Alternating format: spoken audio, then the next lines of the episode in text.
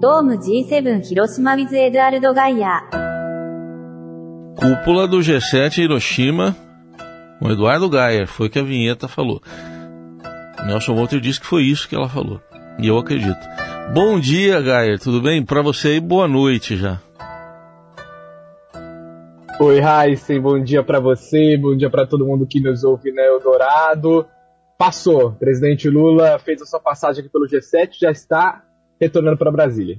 Muito bem, você acompanhou a coletiva dele ontem, que já era segunda-feira aí no Japão, noite ainda de domingo no Brasil. Queria começar destacando esse não encontro dele com o presidente Volodymyr Zelensky da Ucrânia. O que, que aconteceu, hein, Gaia? Pois é, né, Heisen? Acaba que esse não encontro acabou tomando conta da pauta dessa passagem do presidente pelo G7, que teve muitos aspectos positivos, sim. Agora, quando o presidente Lula veio, acertou a sua vinda aqui para o G7, não havia essa previsão de visita do presidente da Ucrânia, Volodymyr Zelensky, até porque há países em desenvolvimento que estavam no G7 na condição de convidado, incluindo o Brasil, que não tem uma postura pró-Ucrânia e preferem adotar a postura de neutralidade. É o caso do Brasil, do Vietnã e também da Índia. Agora, o que aconteceu foi que no sábado, enfim, foi anunciado que o Zelensky viria a Hiroshima e ele chegou com pompa e circunstância aqui no encontro e começou-se uma pressão para que o presidente Lula o encontrasse, o recebesse, negociasse com ele a paz e tudo isso. Acaba que o encontro não saiu, as delegações negociaram a possibilidade, as informações que nós temos é que o governo brasileiro ofereceu ali três horários, mais ou menos, para o Zelensky se encaixar e o presidente Zelensky não conseguiu trabalhar com esses horários. O resultado é que os, pre os presidentes Lula e Zelensky não conseguiram sentar juntos no G7. O presidente, é, o constrangimento ficou muito claro, Heisen, porque o presidente Lula, até na coletiva, falou assim: ó, Zelensky é adulto, ele sabe o que ele faz. Eu estava aqui esperando ele, ele que não apareceu. E o presidente Zelensky, na coletiva de imprensa que ele deu a jornalistas, disse que, bom, todo mundo tem suas próprias agendas, acho que foi por isso que eu não consegui encontrar com o presidente do Brasil. E foi questionado, né, o Zelensky, se ele teria ficado decepcionado, desapontado com isso, e respondeu, acho que foi Lula quem ficou. Ou seja, uma relação que sai arranhada de, daqui de Hiroshima, e o que a gente conclui é que, de fato, nenhum dos dois lados se esforçou totalmente, lançou mão de todas as estratégias e possibilidades para se encontrar esse balé da diplomacia, ele é muito delicado, né, Raíssa? Então o presidente não queria sair, desmarcar tudo, ir ao encontro de Zelensky, trocar de hotel para se encontrar com o líder ucraniano, até para não arranhar essa postura de neutralidade, porque o interessado na paz teria de ser o Zelensky. Ao mesmo tempo, o presidente Zelensky não quis ir até o hotel de, do presidente Lula, falou que tem uma questão de segurança ali também, porque o presidente Lula estava num hotel que não estava na área restrita da cidade, então que isso poderia ser um risco para um chefe de governo em guerra. Ele também priorizou outros encontros, enfim, é a prova. Está exposto que o Brasil e a Ucrânia não estão com a relação em dia, Raíssa. É, sem dúvida. Agora, é, pelo menos no campo dos discursos, um ouviu o discurso do outro na, na cúpula? Um ouviu o discurso do outro, eles estavam inclusive num painel comum, né, e até foi uma coisa curiosa nesse painel que o presidente Zelensky chegou um pouquinho em cima da hora, vamos dizer, e vários líderes globais levantaram, o cumprimentaram, e o presidente Lula não, o presidente ficou sentado. E eu mesmo questionei o presidente Lula por que, que ele não foi, não cumprimentou, assim como outros líderes fizeram. Ele disse que nem viu o presidente Zelensky entrando, que ele estava concentrado nas próprias anotações. Não sei se é uma história que dá para a gente acreditar, mas vamos em frente. Eles estavam assim no mesmo painel, o presidente fez um discurso condenando a invasão territorial da Ucrânia pela Rússia, o que é evidente a posição do Brasil na ONU, e o presidente Zelensky fez um discurso pedindo ajuda do Ocidente. Agora, o que o presidente Lula foca é, ele até diz que tem repetido a exaustão que é preciso discutir e negociar a paz, que ele não quer falar sobre guerra, ele quer falar sobre paz. A leitura que o Brasil faz é que a Ucrânia não quer paz. A Ucrânia quer se armar, quer conseguir dinheiro para guerrear com a Rússia, para fazer a Rússia se render à guerra enquanto a Rússia também quer esse, esse mesmo tem esse mesmo objetivo de fazer a Ucrânia se render. E o presidente acha que não, que tem que cessar os ataques, presidente Lula, que tem que cessar os ataques, todo mundo sentar à mesa e tentar achar uma solução comum. É realmente um cenário muito difícil, Heisen, de acontecer, Sim. pelo menos nesse momento, e é por isso também que o presidente Lula e o presidente Zelensky não conseguiram conversar, porque não há termos para essa conversa, porque eles partem de pressupostos muito diferentes. Bom, nessa coletiva que você acompanhou, não foi só para tratar de Ucrânia, uh, a gente vai trazer dois trechinhos aqui do presidente Lula para você comentar também. Uh, o presidente voltou a defender a criação de uma moeda comum entre os países do BRICS, Brasil, Rússia, Índia, China e África do Sul, uh, no mesmo molde lá do euro, só que o euro é uma moeda única utilizada por países europeus, né, enquanto o ministro Haddad costuma defender uma moeda comum exclusiva para transações comerciais, uma espécie de câmara de compensação para substituir o dólar. Vamos ouvir o que disse o presidente. Eu há muito tempo eu tenho dito que era preciso que a gente criasse condições de fazer negociações comerciais com as moedas dos países. E todo mês os bancos centrais acertavam as contas. Porque não é possível você ficar dependendo do dólar para fazer comércio exterior. Não é possível ficar dependendo de uma moeda que você não produz. Só tem um país que produz dólar, que é os Estados Unidos. Então por que, que nós não podemos fazer uma moeda para negociar com a Argentina? Por exemplo, os BRICS nós haveremos de discutir a criação de uma moeda em algum momento, para que a gente faça negociação com os países na nossa moeda. Então a China é um parceiro muito importante para o Brasil. É o nosso maior parceiro comercial.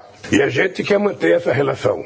Isso não impede que a gente mantenha a relação com todos os demais países. E no outro ponto, Lula voltou a defender um socorro à Argentina e até se reuniu com a diretora gerente do FMI, a Cristalina Georgieva, e pediu alívio das pressões sobre as dívidas argentinas. Vamos ouvir o que ele disse também. A Argentina é o nosso maior parceiro comercial na América do Sul. Então o Brasil tem que ter interesse com a Argentina. Eu conversei com a diretora do FMI sobre a situação da Argentina e pedi para que a diretora do FMI tivesse compreensão de que depois da pandemia a Argentina teve, sabe, uma seca que destruiu 25% da produção agrícola. Isso pesa muito. Então, se a Argentina não tem condições de cumprir o acordo, nós vamos pressionar a Argentina, vamos dar um tempo para que a Argentina possa se recuperar. Bom, Gaia, aí lembrando que em relação à Argentina também está se discutindo uma moeda comum. Mas o que, que você destaca desses dois pontos aí? É, realmente foi um deslize ali do presidente, porque não há nada à mesa no governo para criar uma moeda única entre os países do BRICS. Pode ser eventualmente uma ideia aventada, mas nesse momento isso não é realidade. O que se fala é na possibilidade de uma moeda comum para trocas. Então não haveria o fim do real. Haveria, na verdade, uma moeda para fazer essas trocas e reduzir a dependência do dólar, porque na questão da cotação acaba se perdendo um pouco de capital e, e fica dependente, claro, de um país estrangeiro para fazer comércio. Então é uma ideia que tem crescido, uma ideia que deve ganhar corpo sim. Tem a defesa do ministro da Fazenda Fernando Haddad, seja para o BRICS, seja para a Argentina, e essas discussões devem avançar ah, no final do mês, porque o Haddad vai viajar para Xangai, vai participar de uma reunião, a primeira reunião presidida pela ex-presidente Dilma no Banco dos BRICS. O presidente Dilma é hoje presidente do Banco dos BRICS, o NDB lá em Xangai, então o Haddad vai estar com os outros ministros da Fazenda dos BRICS com certeza vai avançar nessa discussão, mas é uma coisa ainda um pouco distante, não é um problema de agora, não é um desafio para o Brasil enfrentar nesse momento. Agora, o presidente tem adotado essa, esse tom de valorizar muito a política externa, então é natural que ele cite isso aqui no Japão, até porque havia jornalistas estrangeiros acompanhando. E para a gente fechar, Gael, que balanço dá para fazer dessa, dessa cúpula do G7 de um modo geral? Acho que o balanço que a gente faz, com certeza, é a reinserção do Brasil no cenário internacional. Isso tem o ônus e tem o bônus. Bônus, claro, são os acordos firmados. O presidente Lula é uma pessoa escutada no cenário internacional, sim, não à toa foi convidado para a cúpula do G7, que não acontecia há 14 anos no Brasil.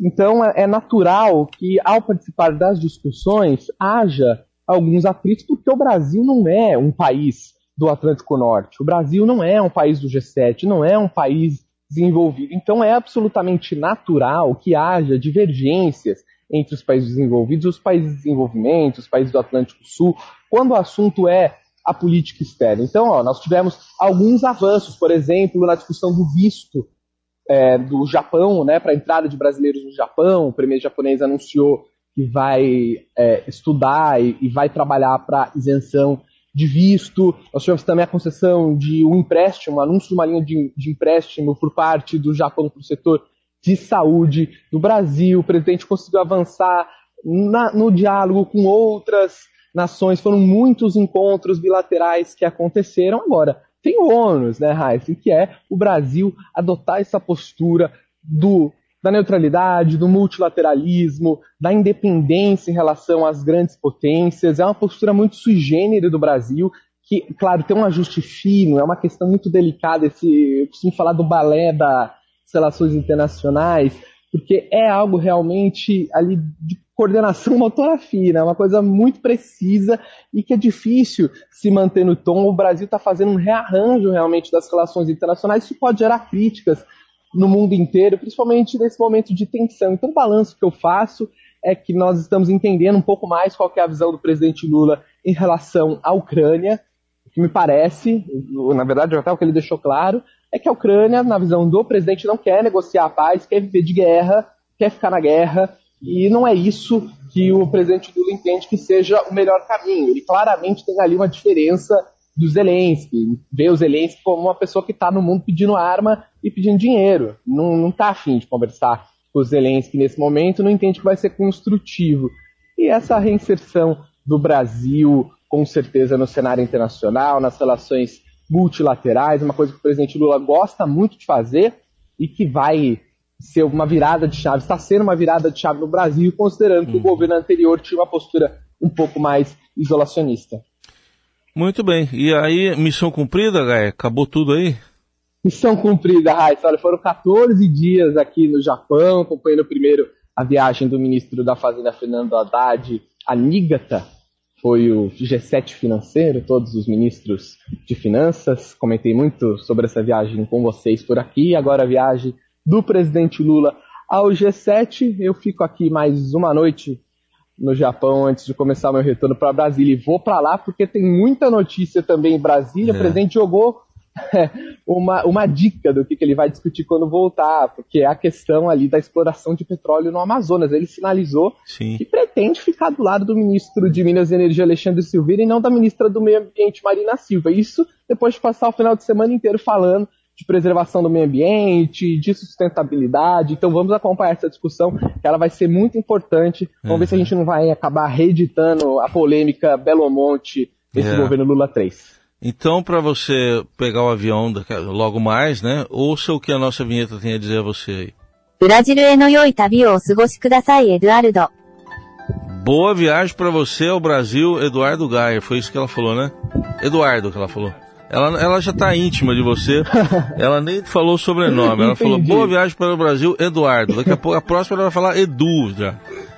Bom, obrigado aí. Parabéns, parabéns pelo trabalho aí. Bom retorno, Gaia. Obrigado, Raíssa. Obrigado a todos vocês do Eldorado. É sempre um prazer entrar nos jornais para comentar as minhas viagens. Estou sempre à disposição. Valeu, um abração.